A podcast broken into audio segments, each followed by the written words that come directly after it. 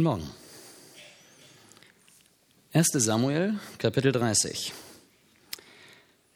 Und es geschah, als David und seine Männer am dritten Tag nach Ziklag kamen, waren die Amalekiter in das Südland und in Ziklag eingefallen und sie hatten Ziklag geschlagen und mit Feuer verbrannt. Und sie hatten die Frauen und was sonst in der Stadt war, gefangen weggetrieben, vom kleinsten bis zum größten. Sie hatten aber niemand getötet, sondern sie weggetrieben und waren abgezogen. David und seine Männer kamen zur Stadt. Und siehe, sie war mit Feuer verbrannt, und ihre Frauen, Söhne und Töchter waren gefangen weggeführt. Da erhoben David und das Volk, das bei ihm war, ihre Stimmen und weinten, bis sie nicht mehr weinen konnten. Und die beiden Frauen Davids waren gefangen weggeführt worden, Ahinoam, die Jesraeliterin, und Abigail, die Frau des Nabals des Karmeliters. Und David war in großer Bedrängnis. Denn das Volk sprach, äh, denn das Volk sprach davon, ihn zu steinigen. Denn die Seele des ganzen Volkes war erbittert. Jeder war erbittert wegen seiner Söhne und wegen seiner Töchter. Ende letzten Jahres habe ich über David und Goliath gepredigt und am Ende oder am Anschluss an die Predigt wurde ich gefragt, wie macht man das? Wie kämpft man gegen seine Angst? Und in einer Krisenzeit? Das fand ich eine sehr gute Frage. Ich komme gleich wieder.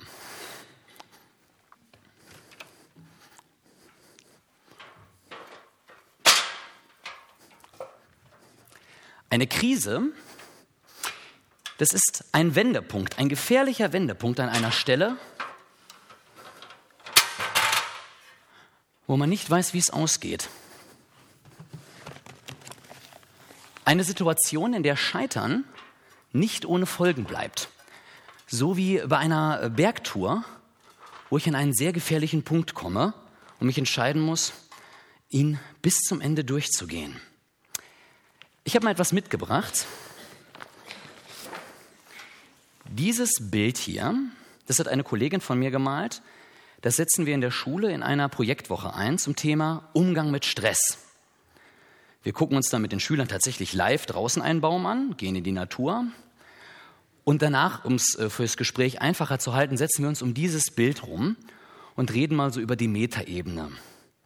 Wohin wächst ein gesunder Baum? Und das ist ganz spannend zu gucken. Was entdecken die Schüler? Manche finden ein kleines Nest. Es gibt einen roten Punkt.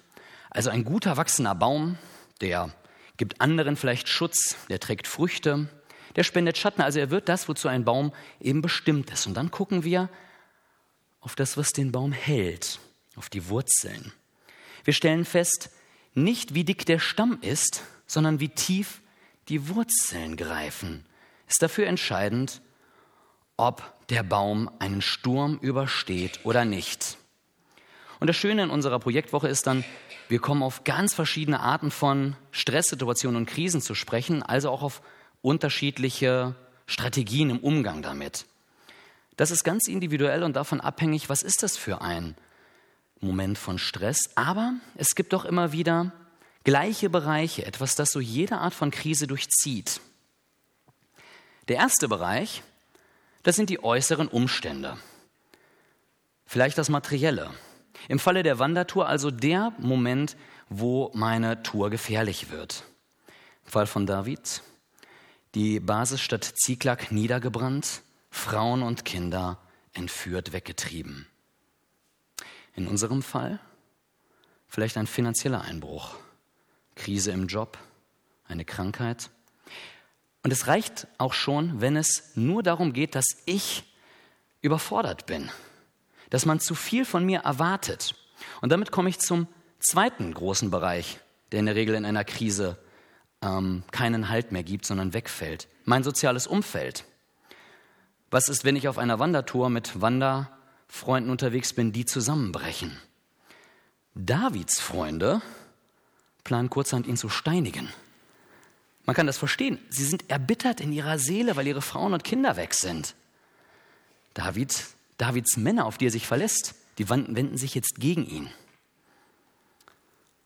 Und der dritte Bereich, also und in unserem Fall, wenn dieser Bereich wegfällt, heißt das oft weniger, dass wir Angst haben müssen, gesteinigt zu werden, ich glaube aber etwas, was in unserer Zeit oder unserer Gesellschaft für uns auch viel äh, dramatischer ist. Gesichtsverlust, denunziert zu werden, in die Bedrängnis zu geraten, ich muss mich jetzt rechtfertigen, ich muss mich verteidigen. Leute, die mir vertraut haben, sind enttäuscht von mir. Und dann, dann kommt der dritte Bereich, das bin ich selbst. Wenn ich als Person scheitere, wenn die anderen beiden Bereiche wie Säulen, die das Dach eigentlich tragen sollten, einbrechen und mich mitreißen. Und dann, dann scheitere ich, dann werde ich aggressiv, dann werde ich ungerecht, dann handle ich schlecht und falsch.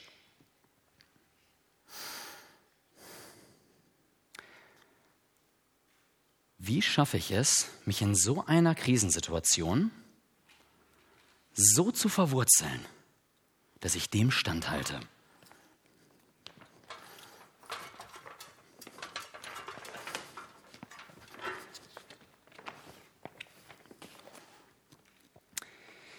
Ich lese nochmal Vers 6, diesmal vollständig.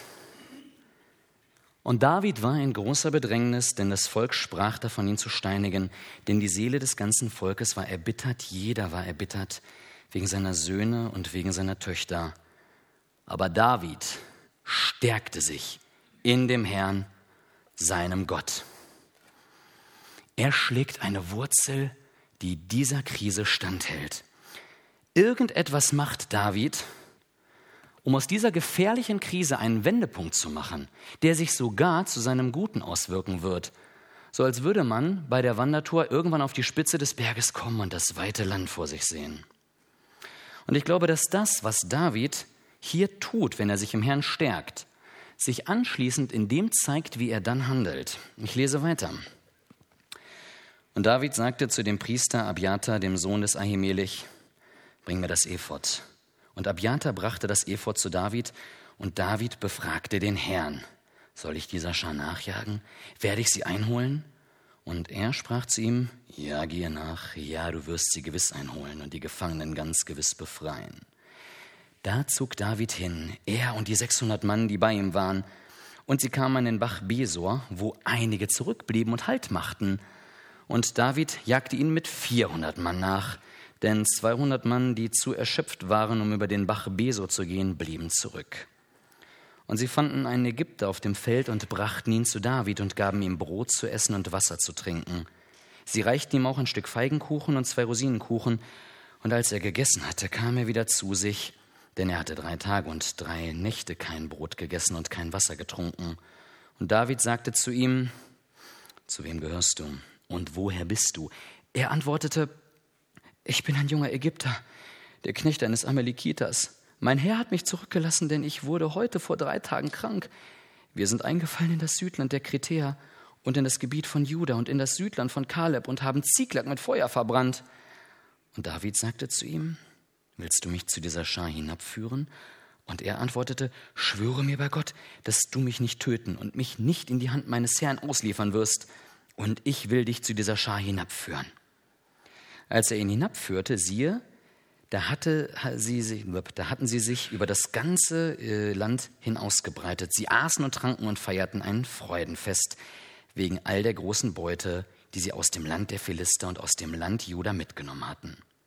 Und David schlug sie von der Morgendämmerung an bis zum Abend des folgenden Tages, so dass keiner von ihnen entrann, außer 400 jungen Männern, die auf Kamele stiegen und entflohen.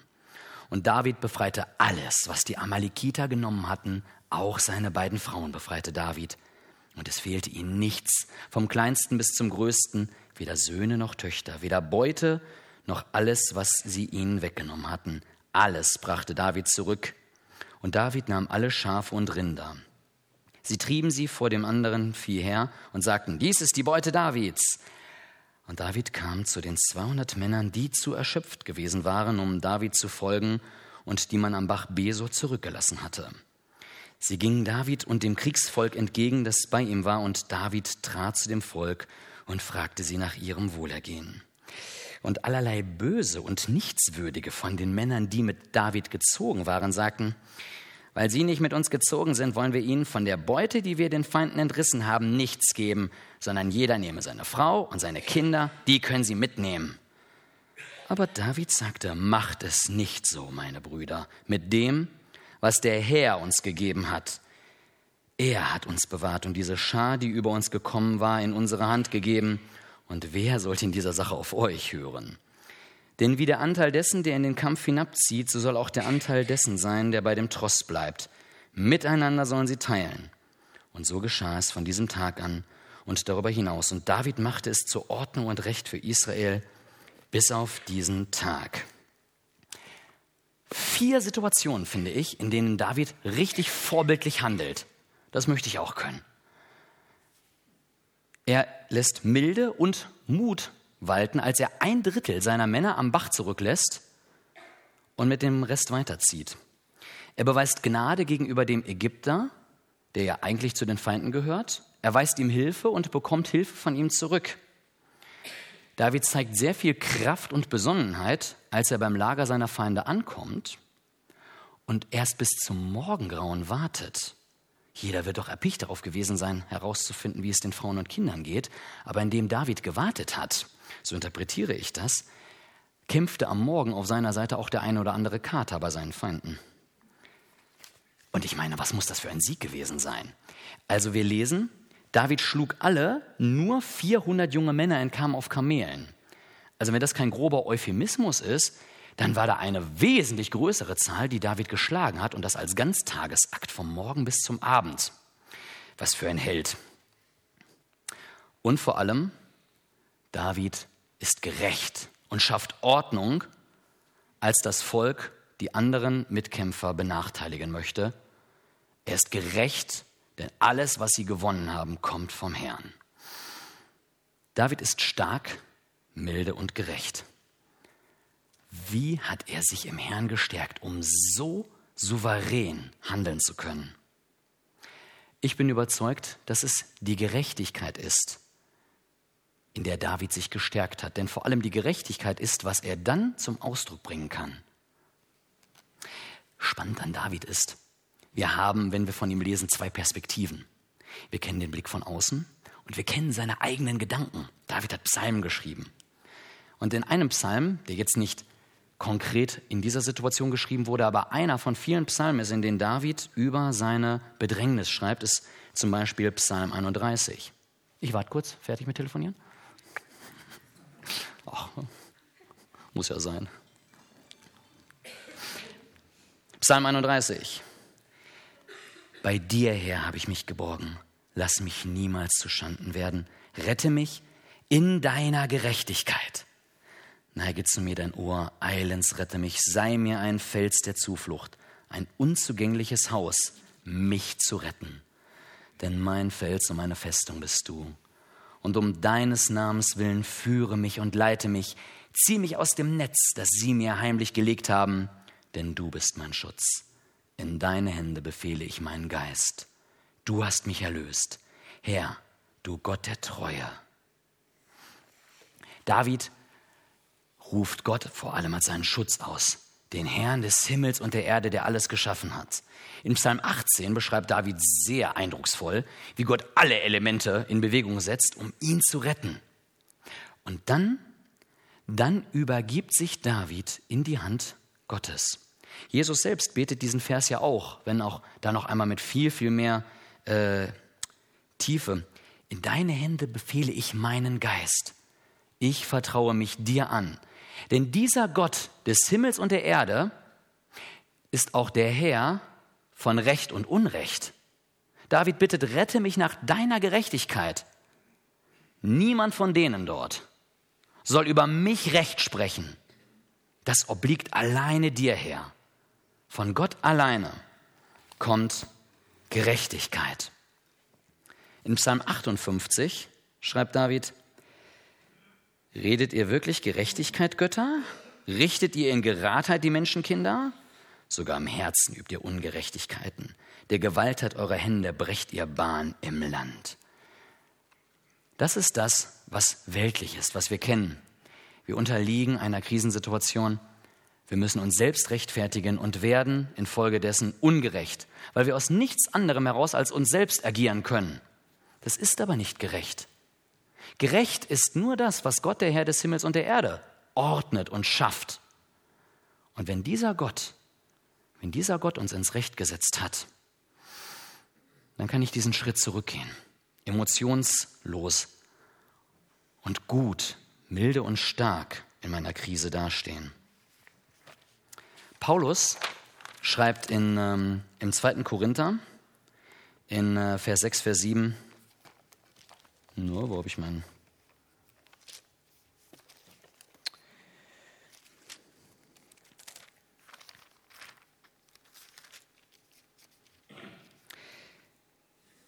Wir wandeln im Reden der Wahrheit, in der Kraft Gottes durch die Waffen der Gerechtigkeit zur Rechten und zur Linken. Und damit ist nicht gemeint, dass wir mit Gerechtigkeit bewaffnet sind und uns darauf verlassen, dass uns schon niemand negativ gesonnen ist, weil wir immer verteilen. Gemeint ist Gottes Gerechtigkeit über unserem Leben. Gottes Gerechtigkeit, die Recht spricht und die mir niemand anderes absprechen kann. Gott ist derjenige, der über dich und mich urteilt und über alle anderen, über die, die uns Unrecht tun, sodass ich nicht mehr in dieser Bedrängnis bin, mich zu rechtfertigen. Das holt mich aus genau dieser Krise heraus. Und gleich werden wir Abendmahl miteinander feiern. Habt ihr euch schon mal überlegt, dass Gott im Abendmahl genau das mit uns tun möchte? Uns zurüsten uns bewaffnen möchte? Dass genau in dem Moment, wo wir von Gott Vergebung annehmen, wir bewaffnet werden mit Waffen, die weitaus stärker sind als alles, was Menschen gegen uns aufbringen können? Und hier zeigt sich ein roter Faden. Erinnern wir uns an David, dass er die Rüstung Sauls ablehnte, als er gegen Goliath ging, sich nicht auf menschliches Werk verlassen hat, sondern in Gottes Gerechtigkeit diesen Riesen niederschlug? Ich möchte noch die letzten Verse aus Psalm 31 lesen. Liebet den Herrn, alle seine Frommen. Die Treuen behütet der Herr. Doch er vergilt reichlich dem, der anmaßend handelt. Seid stark und euer Herz fasse Mut, alle, die ihr auf den Herrn harrt. Amen. Gleich wird Andrea noch mit uns ein Lied singen und ich räume derweil mein Zeug auf.